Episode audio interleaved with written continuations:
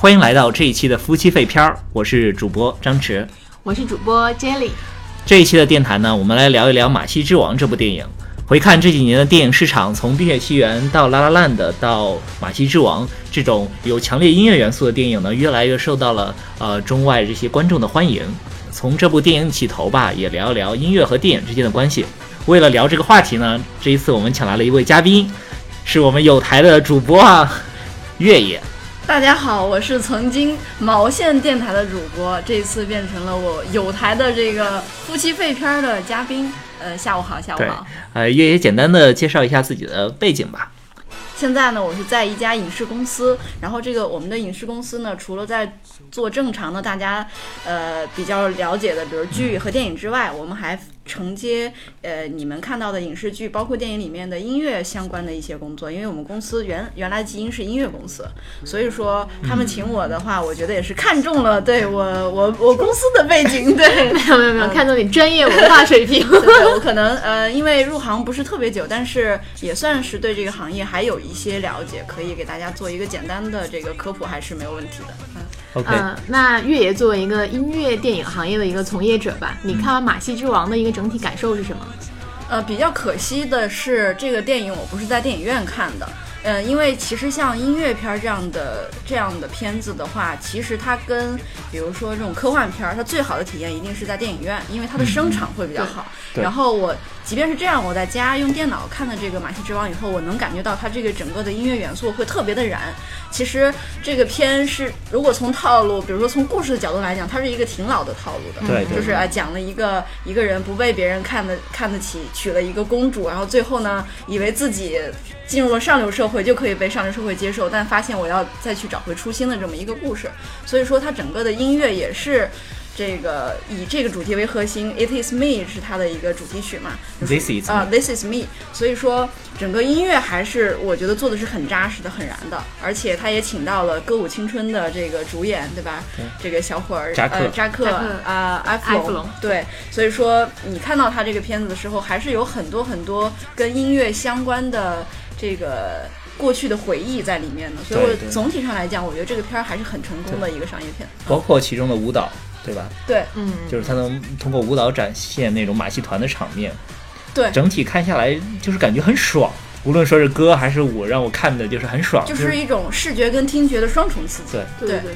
我跟张弛是在电影院去看的嘛，看完过后，我觉得这个片儿第一感觉就是觉得很热闹，我觉得对对对，就是像去马戏团看了一场表演那种感觉。对，是的，但剧情确实是一般，算是中规中矩的讲了一个故事。对对，因为我们这样的故事看的太多了，可能就。不那么，但是从一个我觉得从电影角度来讲，它的故事的完整度啊，视觉和听觉的这种配合程度，我觉得都是非常棒的。我觉得，而且，嗯，可能这个故事也恰恰体现了这种。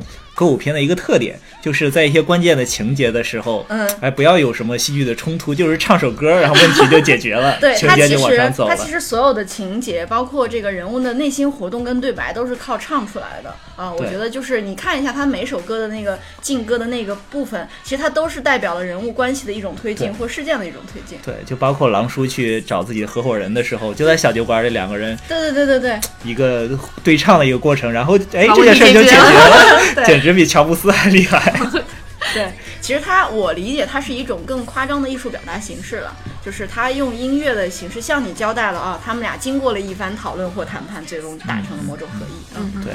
那这里边的这些呃歌曲也好，或者说是舞蹈的场面也好，你们印象比较深刻的是哪个呀？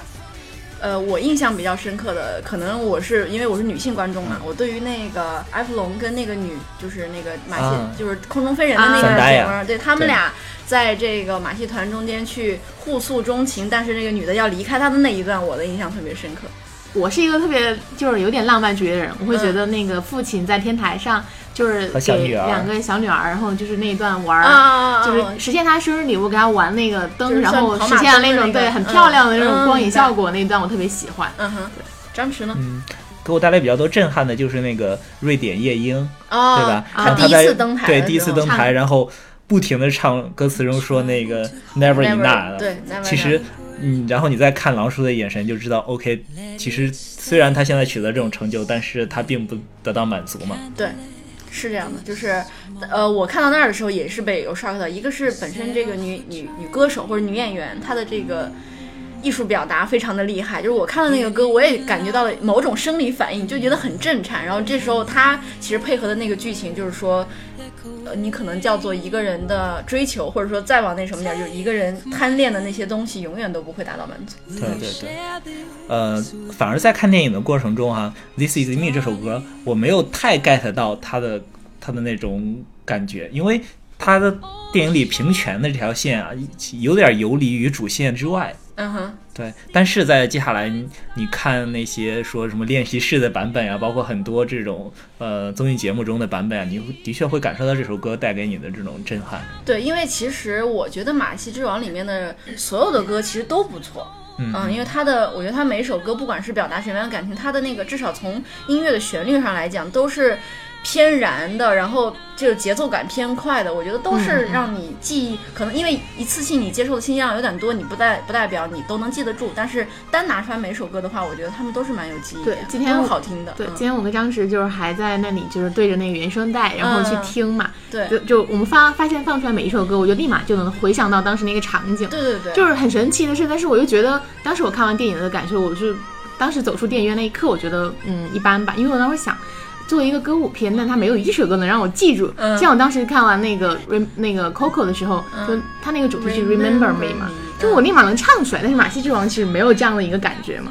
我觉得可能跟它的结构有关，比如说像那个 Coco 的话，它这 Remember Me 这首歌基本上从头对，然后从头贯穿到尾，它是出现了很多次。因为我觉得让观众记住的话，一首歌可能真的需要重复 你才能记得住。但马戏之王就是基本上每首歌出现一次。包括它这种歌可能更偏这种歌剧、音乐剧的形式，它的传唱度并不是太高。是，就是一般人不容易模仿跟传播嘛。对，嗯。哎，所以说啊，到这儿啊，就是如果说让你们来评选今年的这个。奥斯卡最佳原创歌曲的话，你你们会把这首歌颁给《This Is Me》还是《Remember Me》？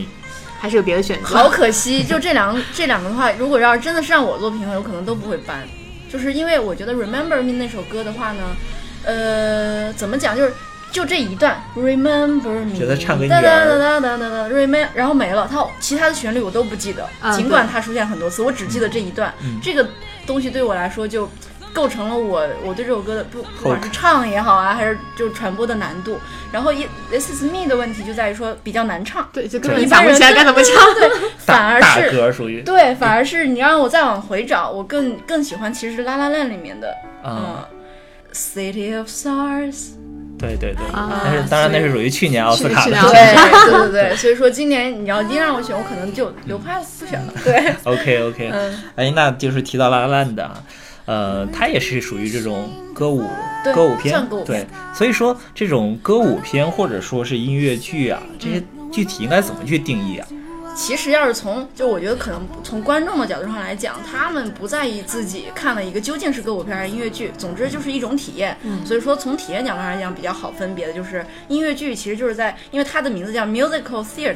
它其实就是剧院里面去看的一场舞台表演啊，所以说它叫音乐剧。然后的话呢，你看的所谓的歌舞片片嘛，其实就是影片电影。因为歌舞片最早是跟有声电影同时出现的，它其实就是一种，我觉得是为了让更多的平民百姓能够观赏到歌舞表演的一种方式方式。对，然后它靠着这个电影的方式进行了传播。所以说歌舞片你可以理解成就是有唱歌跳舞的电影，然后音乐剧就是唱歌跳舞的。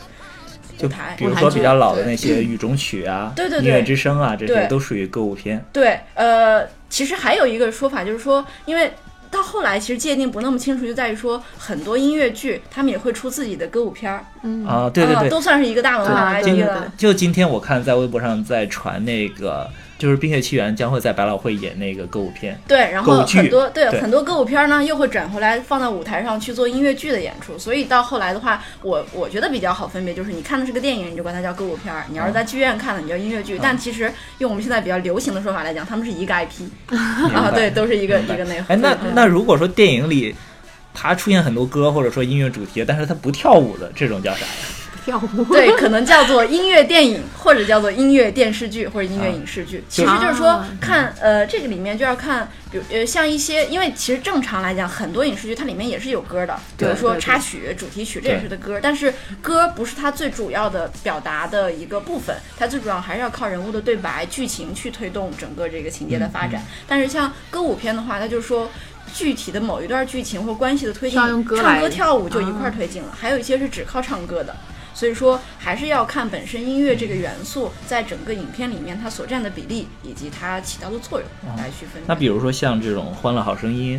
或者说什么醉乡民谣这些，它就属于音乐主题的电影，对吧？音乐主题的电影或者音乐元素非常重的电影。因为其实我觉得再往那个什么一点说的话，也会随着观众对于音乐这件事情的鉴赏程度啊、接受程度啊，是不是每天都要听音乐的这种习惯来看，可能音乐在整个内容的这个领域里面，我觉得它占的比重会越来越大。对对对。哎，那比如说印度那些。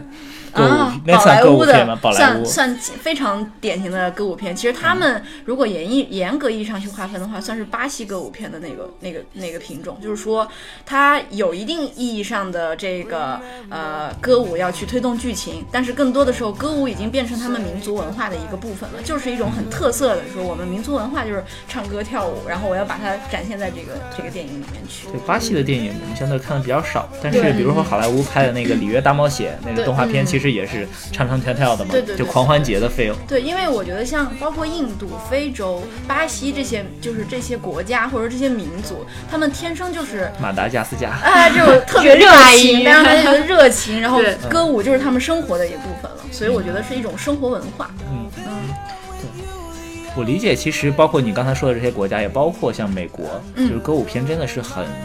受欢迎的，比如说像这些美美剧当中，什么《歌舞青春》啊，《欢乐合唱团》啊，对对，都很受欢迎。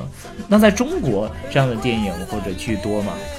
呃，其实我觉得是多的，只是说，呃，这么看这个问题，我觉得就首先在美国，比如说我们听我们一般认识的什么音乐剧或歌舞剧，都是那种比较。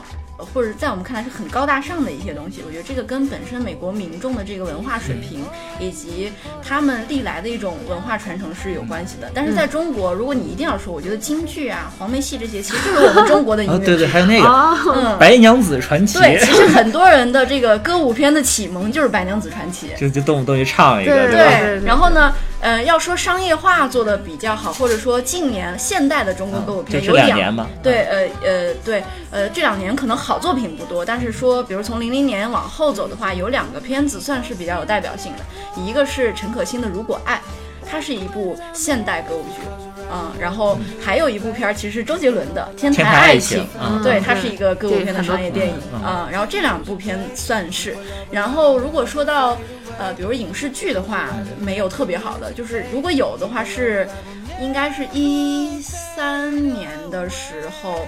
那个《中国好声音》第一季结束以后，灿星跟浙江卫视联合做了一个片儿，叫《我的青春高八度》啊，没有什么影响。当年，呃，我昨天还去看了一下豆瓣，就是它的评分是四点几，然后只有六百多人给了评分，就是说当年他们其实是有野心，因为他传了一批这个。好声音的学员嘛，相当于是唱歌的人的这个问题解决了，他就想做一个本子，想做中国的歌舞片，而且他对标的就是格力，就是美国的欢乐合唱团。嗯，但是呢，因为这个片子不管是从呃本身都不算歌舞，从这个影片的品质，还是从音乐的品质来讲，都实在是太没有办法达到那个线了。是不是有点类似于这种综艺大电影的感觉？其实是他想靠这个说的那个直白一点，靠靠这个去圈钱是吧？对，但是因为做的品质没有达标，所以没有被大家认识。那比如说像去年的《闪光少女》这种算吗？呃，闪光少女其实不算歌舞片，因为你发现它里面跳舞的元素是少的，更多的就还是说靠音乐去传情，它算是音乐电影，我认为。而它音乐好像也没有有很多原创的，可能还是去对，比如说全域 被大家所熟知的《全域天下》这些都算是改编作品，对改编的。嗯，通常来讲，如果要是歌舞片儿，呃，可能大概率上它的大部分的歌曲应该是就这个自己原创原创的会比较嗯。明白明白。哎，其实我们月爷就是去年也自己制自制了一部剧，叫《少年有点酷》哈。对，这就是这这算是一部你们就是原创主打的一个音乐剧。对，算是。呃，那个这个其实我们的主创，嗯，比如包括导演、制片人什么，就是他们都是有非常强的这个音乐背景的。然后呢，如果再说的这个什么一点，就是他们也有非常有自己的理想，因为自己对音乐很热爱，然后同时又是一个影视行业的从业者，他们很希望中国也能有一部像样的这种类似于《歌舞青春》啊、《格力》啊这样的音乐影视剧出来。所以的话，我们就做了这个，可我们其实是做了三部，第一部叫《薛定谔的猫》，因为这个名字。传唱度有点障碍，很多人，你们那个猫剧，你们那个什么定谔，就是字儿不认识，有点难，对，有点难。而且包括本身薛定谔的猫是一个物理的理论嘛，对，它它和音乐的关系有点远，有点远。所以说我们到了第二季和第三季的时候，就改了一个名字，改了一个，呃，可能也跟我们的受众有关，就是我们发现我们这个剧的受众很多都是年龄比较低的，比如说中学生，对，中学生特别的多啊，小学生也有，中学生、大学生啊，所以的话，我们觉得需要起一个可能他们更好去理解跟传唱的这个。名字就改了，少年有点酷。然后这个其实是一个，呃，严格意义上讲算是这歌舞电影或者叫做歌舞片儿，因为本本身讲的就是说在学校里合唱团的这种故事。对对对，就是大家的这个合唱团有可能要倒闭了，然后一个老师带领着这个学生共同去把这合唱团重新建立起来，同时这个过程里面又解决了每个人成长路上的小烦恼、小困惑这样的。嗯，那做这样子的呃音乐剧的话，它和普通的我们做这样网剧或者电视剧。它的难度呀，或者是还有什么其他不一样的地方在哪呀？其实最大最大的难度就是对于整个音乐要要在对剧本的一个把握，因为很多的这个影视剧来讲，它只要是在这个剧本层面讲好一个好故事就好了。但是音乐剧的难度就在于你要在非常合适的节点。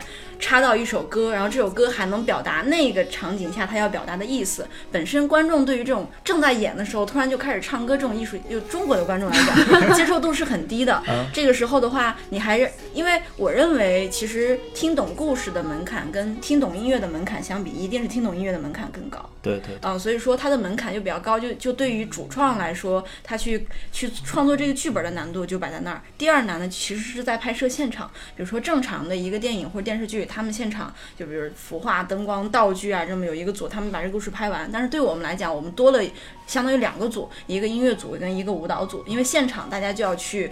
放这个音乐，大家就唱去跳。那演员来讲，他们提前很长时间就要开始去练这里面的歌，练这个舞。他现场都是他们之前录好一个 demo，然后现场要跟这个 demo 去唱，然后后面还要去贴他们的，比如对口型啊什么的。其实这整个从工作上来来讲的话，是普通的电影和电视剧的工作量的两倍。明白。那像这些演员选起来也会很难吧？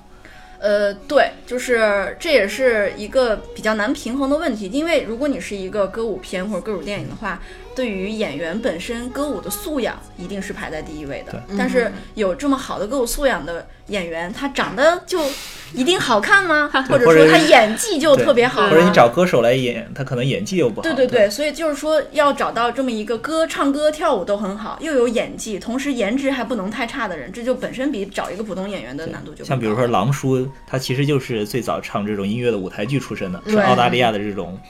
就算是头牌了，已经算是对，所以说整个演员找起来就的确比较困难，至少我认为在中国这样的演员是不多的，所以我们也是算是另辟蹊径。一个是你的 IP 本来是一个年轻的学生的故事，所以我就。不去那种成熟的演员里面去找了，然后我们就在各个学校的校歌赛里面去找那些唱歌比较好的学生，然后通过我们给他进行培训的方式，补充他们演技这方面的不足，然后让他们去演这个剧。但是仍然，他们上到那个影片里面以后，你发现。就我们第一季的时候出来，很多网友调侃我们是一个印度剧、泰剧，因为这个调色的问题，包括演员本身颜值还不够，就大家觉得不是特别好看嘛。但是他们唱跳舞啊，唱歌唱唱歌跳舞的，所以说他说我们是印度剧和泰剧。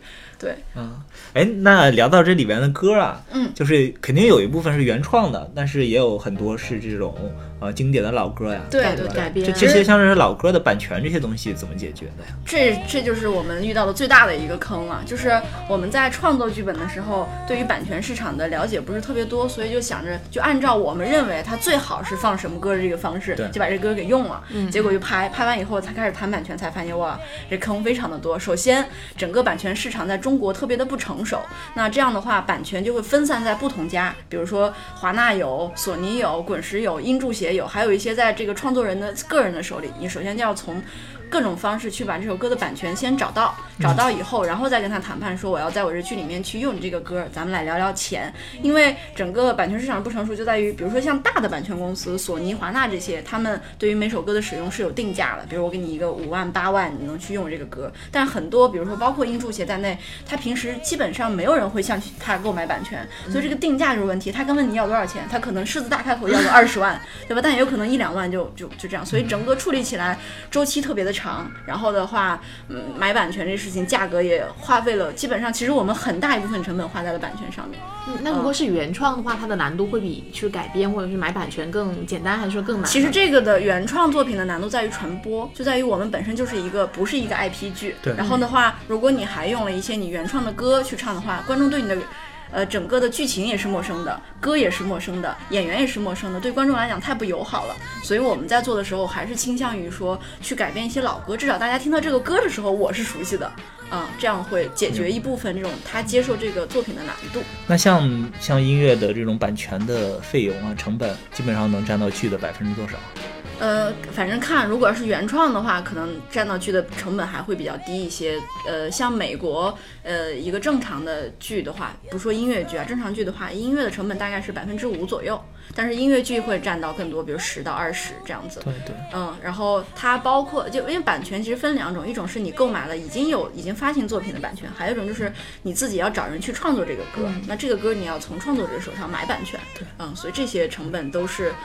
挺高的，比如说现在市场上，你原创一首歌的版权，看你什么咖位，比如大一点的这个创作人，可能十万、二十万都有，啊，然后小一点的这话一两万也得要拿到一首歌，然后你后面还有，呃，这个制作、混音、录制等等等等方面，如果你再请一个比较有流量的歌手，比如你请个鹿晗，或者请个谁再帮你演唱，那一首歌的成本基本上你就标着三三四十万去了。明白明白，对我记得当年应该是说这个开心麻花的一个采访啊，他们。他们最早做那个《夏洛特烦恼》的时候，也是像你们这样，刚开始没有经验，很多歌就拿来用。对，比如说周杰伦的歌，里边有很多嘛。对，就说就是夏洛穿越回去就开始唱周杰伦的歌。后来 去找周杰伦的唱片公司谈的时候，他们就不让用，给多少钱都不让用，他就只能把歌改的乱七八糟的。是这样的，就是有两类情况是比较麻烦的，很多国外的歌是不给中国授权的。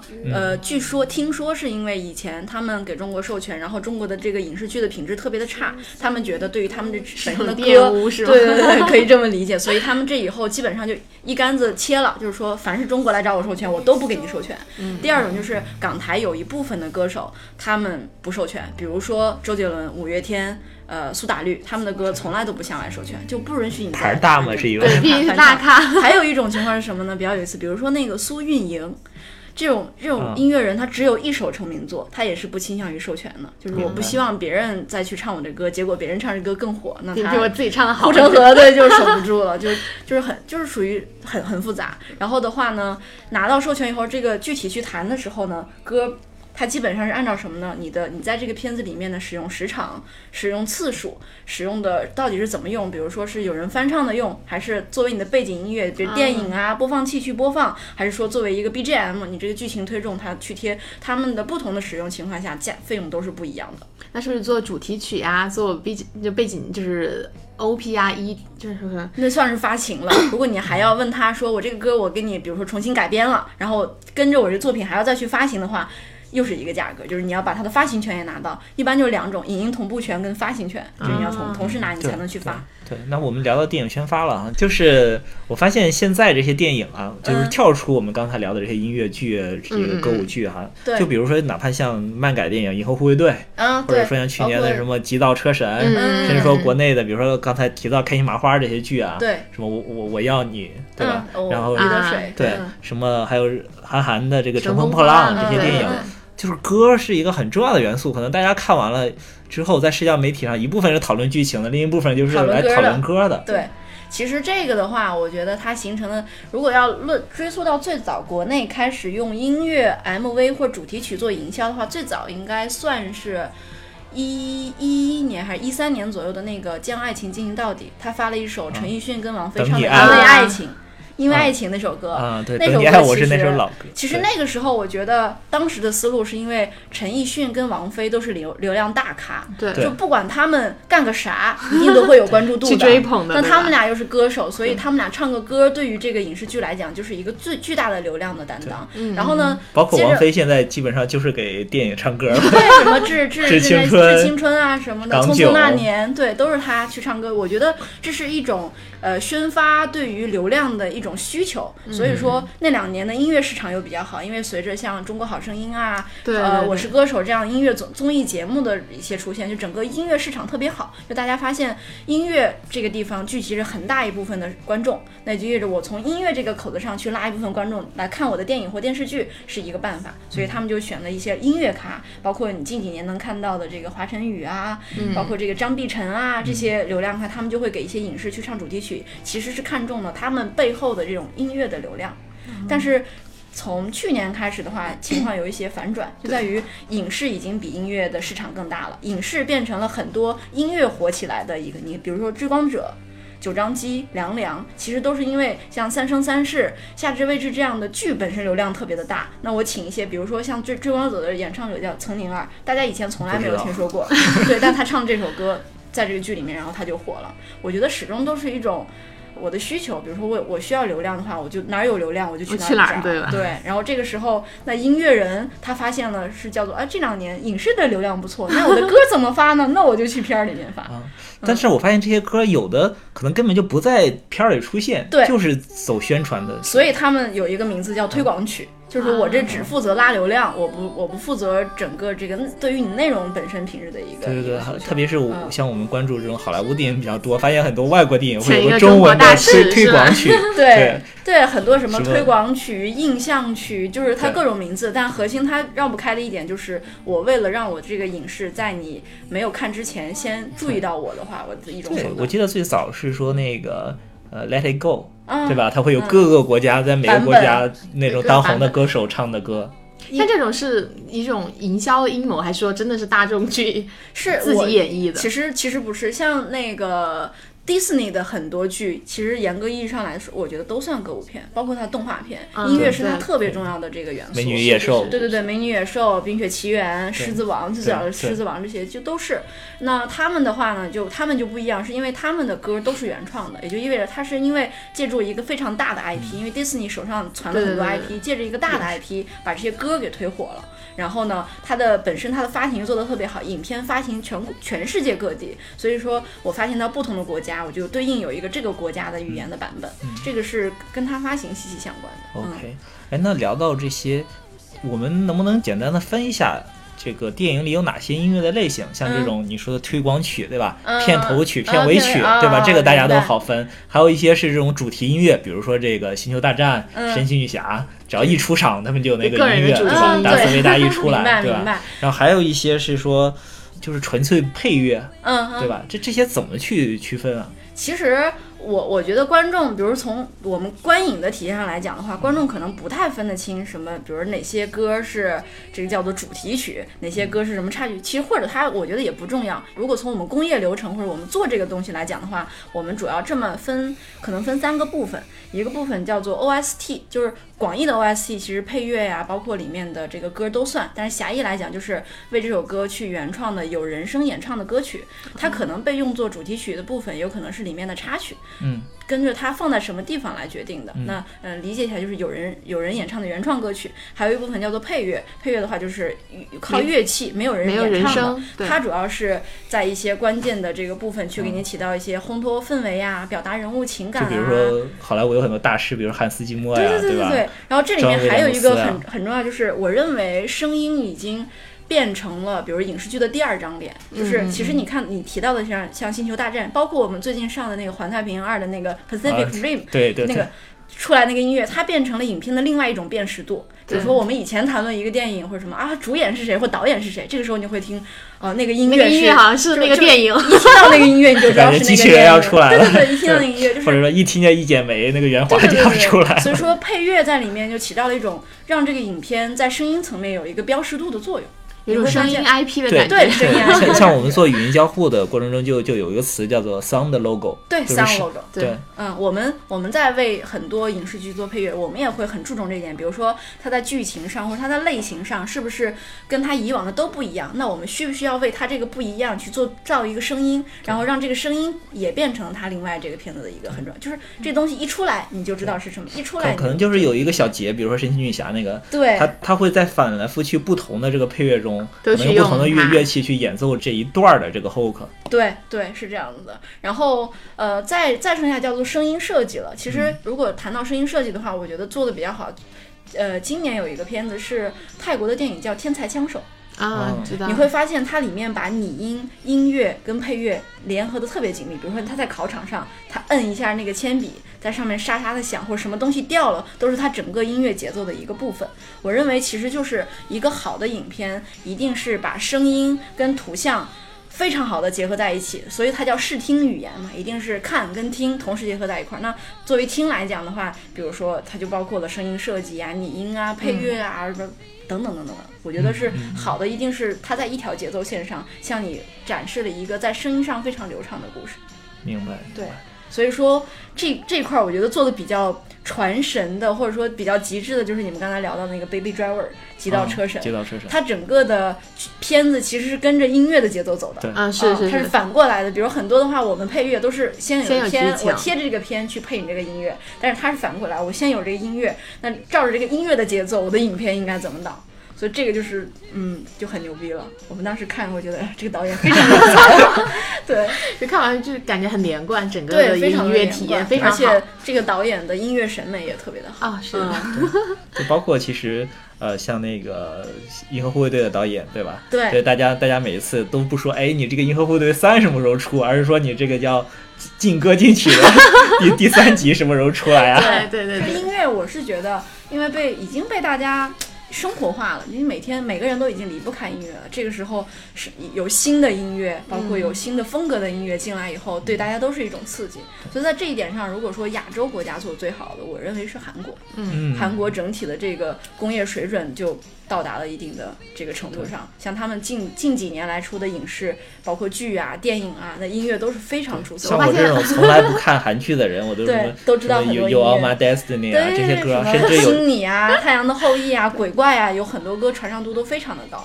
他把这种电音，就时下流行的电音啊，和舞曲，甚至一些嘻哈的元素放在里面，我觉得。同时呢，它又不是美国文化的内核，它是亚洲文化的内核。因为我我们研究的时候发现，其实音乐可能从制作工业上来讲，韩国、日本跟。呃，欧美的差距已经很小了，因为你会发现他们的剧的配乐，包括这个 OST，都请的是美国团队在制作，但是在创作层面一定是本土的，是因为亚洲人的情绪比较内敛一些，含蓄一些。美国都是啊，这就是我的舞台，我是世界的中心，对对对。但亚洲人都是，哎，我我很迷茫，我很什么，我希望有有家庭，我要爱最后然后有一个生活。对对对对对，亚洲人活的真内核很不一样，所以说创作这一块儿还是在自己手上，但制作可以交给。他们去做，然后这首歌就会被更多的年轻人所喜欢。对，嗯，那我就很好奇啊，到底是我也没看过这些剧，我是怎么听到这些歌的？我是怎么是哪些渠道润物细无声的，让我哎这些歌好像都很熟。我那我想问一下，比如说。你给我举一个你还没有看过电影或者还没有看过剧，然后你就先听到了音乐的例子。比如说刚才那我们听那个叫什么鬼怪的一个，Stay with me，对那个前奏哈，我我也不知道后边怎么唱，但那前奏我一听也，你出来仿佛在抖音见过。对，是在抖音呀，还是说，呃，还是说 B 站上有些视频常用的配乐啊，还是说有可能什么网易云给我推荐的呀？这个是一个比较好的例子，就在于说，因为刚好鬼怪发的那一年一四到一五的时候赶上限韩令了，鬼怪的这个影片儿就没有在中国大陆上映。那大部分呢其实是韩剧粉，他们在一些像韩剧 TV 啊，还有一些 B 站等等的这个呃，包括百度云网盘去看的这个剧。首先，我觉得第一点是这个歌的确做得很棒。然后第二的话，它的里面的两个演唱者，一个是朴灿烈，一个是 Punch，都是韩国新生代里面在唱歌这方面很有代表性的，也算流量卡了。然后。后这时候这个歌又很棒，然后呢，他们有一些粉丝就首先看了这个剧，对这个歌就产生了非常棒的好感。然后这个歌呢，呃，鬼怪的歌跟 QQ 音乐谈了版权合作，也就是说他所有的歌都授权给了 QQ 音乐，在 QQ 音乐上售卖。应该如果我没有记错的话，他一年光 QQ 音乐卖了一千三百万份，一首歌两块钱，赚了两千六百万。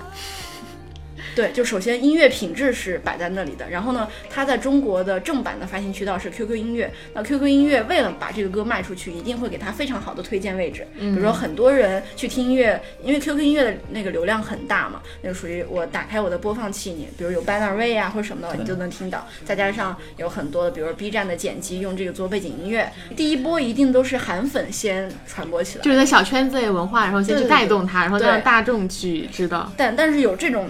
长尾效应呢，一定是本身音乐的品质就真的是在那儿，因为我认为这首歌是算是韩国影视剧音乐的又一个小高峰了，做的是真的很棒。啊，然后从它往后再，比如说韩剧又出出来《花郎》，包括去年的一个叫《当你沉睡时》的这个剧的一个清醒梦，你们可以去听，它整个都是以电音为核心的要素，然后去做的这个乐曲，然后整个的不管是从演唱还是制作工艺水平来讲，都达到了一个很高的高度。嗯，OK，明白明白。哎，那说到这些。呃，听歌的平台上，像 QQ 音乐、网易云这些。对，我做节目啊，因为我经常做这些呃电影类的节目，我会去找那些电影的配乐。我发现，只要电影一上映，你搜那个电影的名字，它那个专辑就就都会出来，就都在那儿 了，都是官方给你建好了。而且这些越来越多的电影的。呃，这些歌曲都要收费，或者说至少你是会员才能下载。对，是的。这这这里边是一个是怎么样的一个利益分成啊？池总聊的这一点就比较专业了，它其实就涉及到了一个影片或它的叫做盈利模式。嗯嗯。以往的话，影片的盈利模式核心可能就是，比如说我把我的片发出去，我卖票房，我是卖我这个片子的广告，或者我卖我这个片子的这个叫做付费点击、付费下载。那呃，随着整个音乐市场变好，包括音乐版权市场在逐步的成熟的话，其实鬼怪就是一个在中国大陆发行特别好的例子。它的音乐也能给这个剧带来另外一波收入，就是音乐的版权收入。嗯嗯，所以说音乐也变成了很多剧他们在做的时候考量，说我我有没有可能在盈利模式再加一块把音乐放进来？那音就单纯的影视音乐来讲，它又包括了，比如说付费下载是一种模式，版权分成跟平台进行版权分成是一种，还有像其实做的比较。早的或成熟的，像迪士尼的这个音乐和日本的很多动画片，像这个宫崎骏老爷子，嗯嗯，他动画片都请了久石让给他做，他们都会有专门的影视剧或动画片音乐的音乐会。对，音乐会也是他的，对的，哈利波特就是主题音乐会也是整个这个市场里面很重要的一部分收入来源。所以说，我觉得也是中国不断的在向国际市场去靠拢，所以它的整个盈利模式也是不断的在去创新，包括去跟国际化去接轨的。那中国这些剧或者电影里有做的比较好的例子吗？呃，比如说电影的话，因为中国电影呃里有好的作品，但是因为在去就是前几年的时候，整个版权的这个市场不是很成熟，所以你没有看到特别多好的作品去收费，它更多还是服务于宣发，比如说。那个大鱼海棠那个片儿的大鱼这首歌当年应该是传唱度非常的高了，但它其实还是做推广作用。包括去年的那个《悟空传》的齐天啊，然后对对对，他们还是主要服务于宣发，相当于说大家在在这个付费下载这一块还处在一个探索的阶段。那在影视剧方面的话呢，比如说《凉凉》《追光者》什么《双世宠妃》的九张机，这些也都是出来的一些至少传唱度很高的一个作品。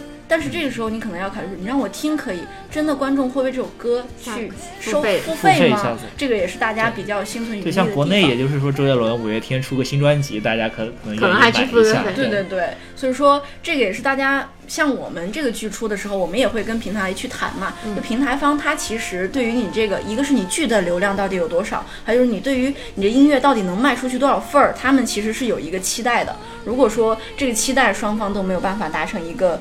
呃，互相的这个理解或者说一个满意的那个数值的话，可能平台方他们去售卖这个音乐对他们来讲是有风险的，所以他们会不太倾向于做这个。然后另外一个层面也是，目前中国的整体的音乐制作水准还没有到达那个高度。就即便是像凉凉和这个追光者在内，你们其实仔细去听，他们跟整个韩剧的这个音乐的差距还是非常的大的。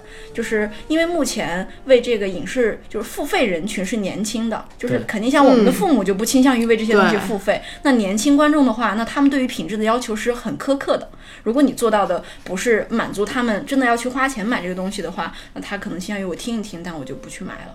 然后版权现在做的也就是版权方做的，就是说，呃，比如说像这个鬼怪等等，他们的音乐你听是免费的，但是如果你想要长期循环听，那就要下载，那就要付费了。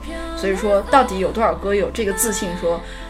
我要让你循环听 啊，这就是可能是我们要去思考和解决的问题。包括我们公司的整个在去接这个影视剧的项目，去做这个音乐的时候，也在努力的在向比如说韩国、日本他们的这个工业水准去靠靠近的。因为其实出一首好歌是一条工业流水线上的事情。因为中国现在它还处在一个什么阶段？就是我的音乐也好。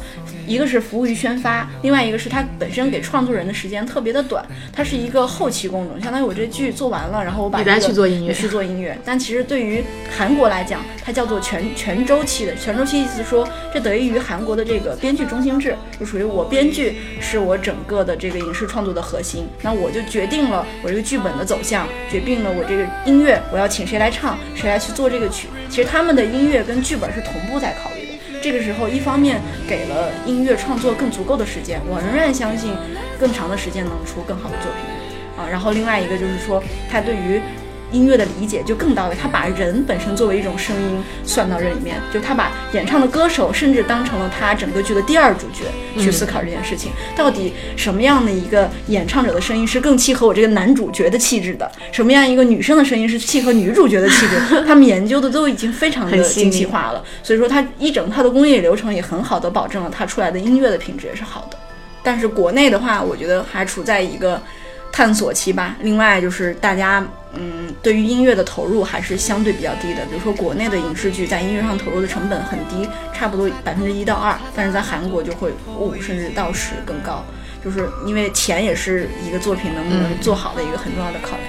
嗯，就大家可能还没有，或者说处在一个认识到音乐很重要，但还不知道它到底做有多什么程度的一个阶段。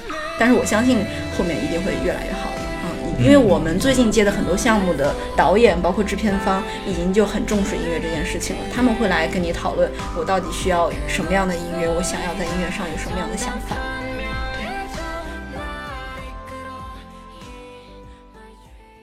You know I want you.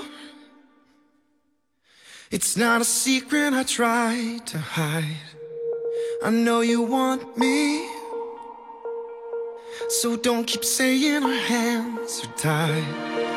You claim it's not in the cards. Fate is pulling you miles away and out of reach from me. But you're here in my heart, so who can stop me if I decide that you're my destiny? What if we were 其实我们之前准备要聊的话题已经聊得差不多了，嗯，月爷给大家推荐一些 呃，这些影视里比较好的歌吧，我也给它放在这个背景音乐里，大家也可以听。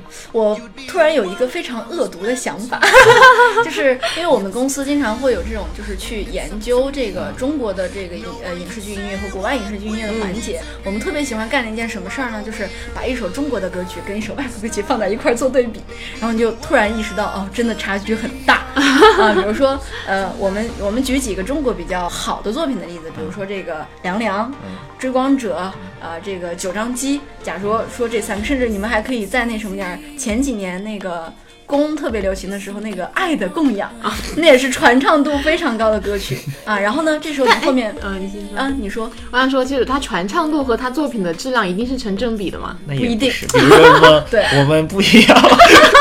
这就是中国的这个受众市场的一个问题，就是中国观众或者说。呃，我觉得分化比较严重。比如说一线城市的年轻人，他们对于电音啊、嘻哈这样比较潮流的音乐更感兴趣。但是三四线的小镇青年的话，他们还停留在 KTV 水平是吗？或者叫做呃呃民谣是一种，然后还有就是那个叫什么，就是节奏感特别强，就很容易唱对白，对 词特别直白的这些这些歌曲。什么？我记得抖音上有很多像什么。儿子，儿子，我是你爸爸，这个东北范儿。还有什么我们不一样，什么 还带你去旅行，什么远走高飞，他们还是在欣赏这些音乐。所以说，呃，我觉得跟不同国家市场有关，你不能说那个音乐就是好的或者不好的。我认为都是为受众服务的，受众喜欢的音乐可能就是好的，嗯，因为他能欣赏到这个音乐的带给他的震撼 或者带给他的感感触，对，挺有意思的。对，然后呢，我们的受众还是比较有欣赏的。对，你可以推荐两首稍微嗯，你懂对。然后 我比如说像像韩剧的话，可能大家不见得会去看这个韩剧，但是有三张专辑我比较推荐。一个是那个鬼怪的那张专辑啊，不管是 Stay with Me、Beautiful、Hush、Run and Run 的这些歌都做得很棒。然后呢，太阳的后裔就不用说了，它是一个商业化做的很成功的一个剧和音乐。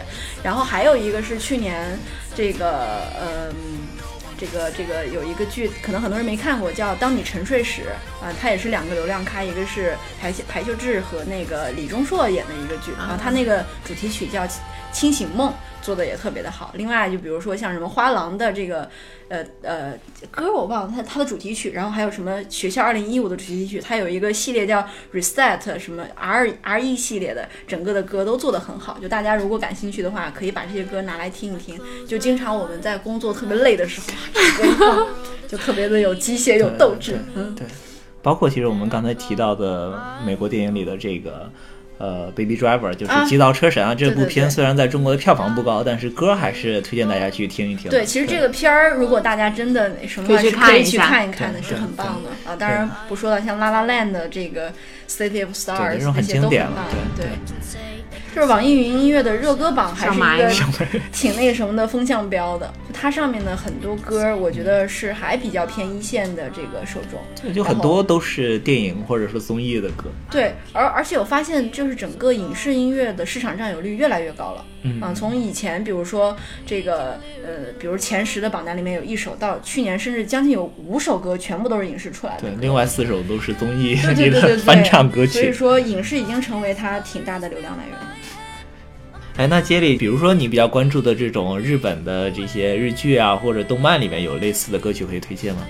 嗯，我我发现就是我我看了日日剧或者说日本漫画，就是很神奇，就是它那个 OP 啊什么的。嗯，它的传唱度可能在就是呃普通受众里对可能不高，不会唱嘛，对，念都念不出来。但是但是在国内有一个很神奇的，就是在 B 站会去很多人去跳舞去，对对对，宅舞，对，会去跳宅舞。就是我在想，日本的这种音乐文化，感觉也挺有意思的。对，它跟韩国很不一样。就韩国是一个，你感觉它的拍的剧是工业味道很浓的，就是说它是。它是那种品质的，但是日本的话，他们有一套自己的文化，我觉得就是他，我觉得比如我看日剧的一个很核心的感受是看台词，就我觉得日剧的台词会很整个的大和民族他们的这种思辨性特别的强，所以他们的台词给了你很多的启发。我记得我我我我这在我还中二的时候，我特别喜欢看日剧，然后去截台词，就感觉自己特别有人生哲理。然后另外一个就是日本本身的这种动漫文化特别的厉害，所以它整个动漫音乐这一套体系是非常成熟的，是的，是的，是的。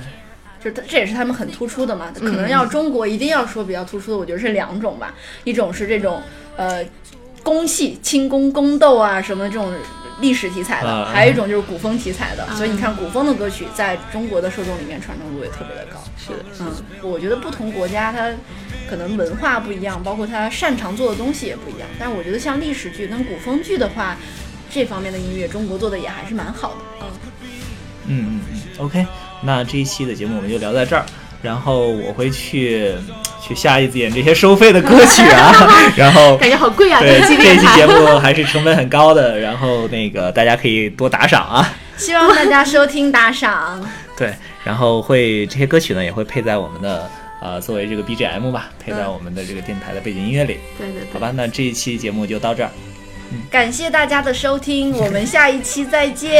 也欢迎月言多来做客啊！感感谢感谢，嗯嗯，好好的，拜拜拜拜。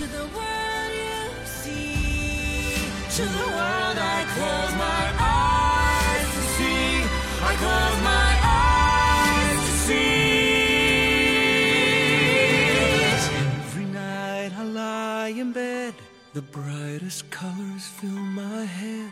A million dreams are keeping me awake. A million dreams, a million dreams. I think of what the world could be. A vision.